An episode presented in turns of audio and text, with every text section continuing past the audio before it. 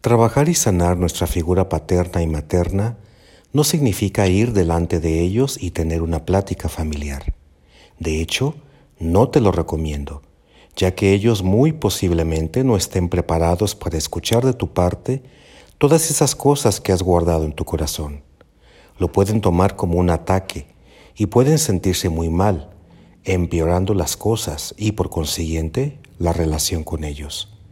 Trabajar con papá y mamá es algo privado e íntimo en nuestro corazón y siempre desde el amor y a través del amor. Esto te debe de llevar a poder mirar a tus padres con compasión, jamás con dureza.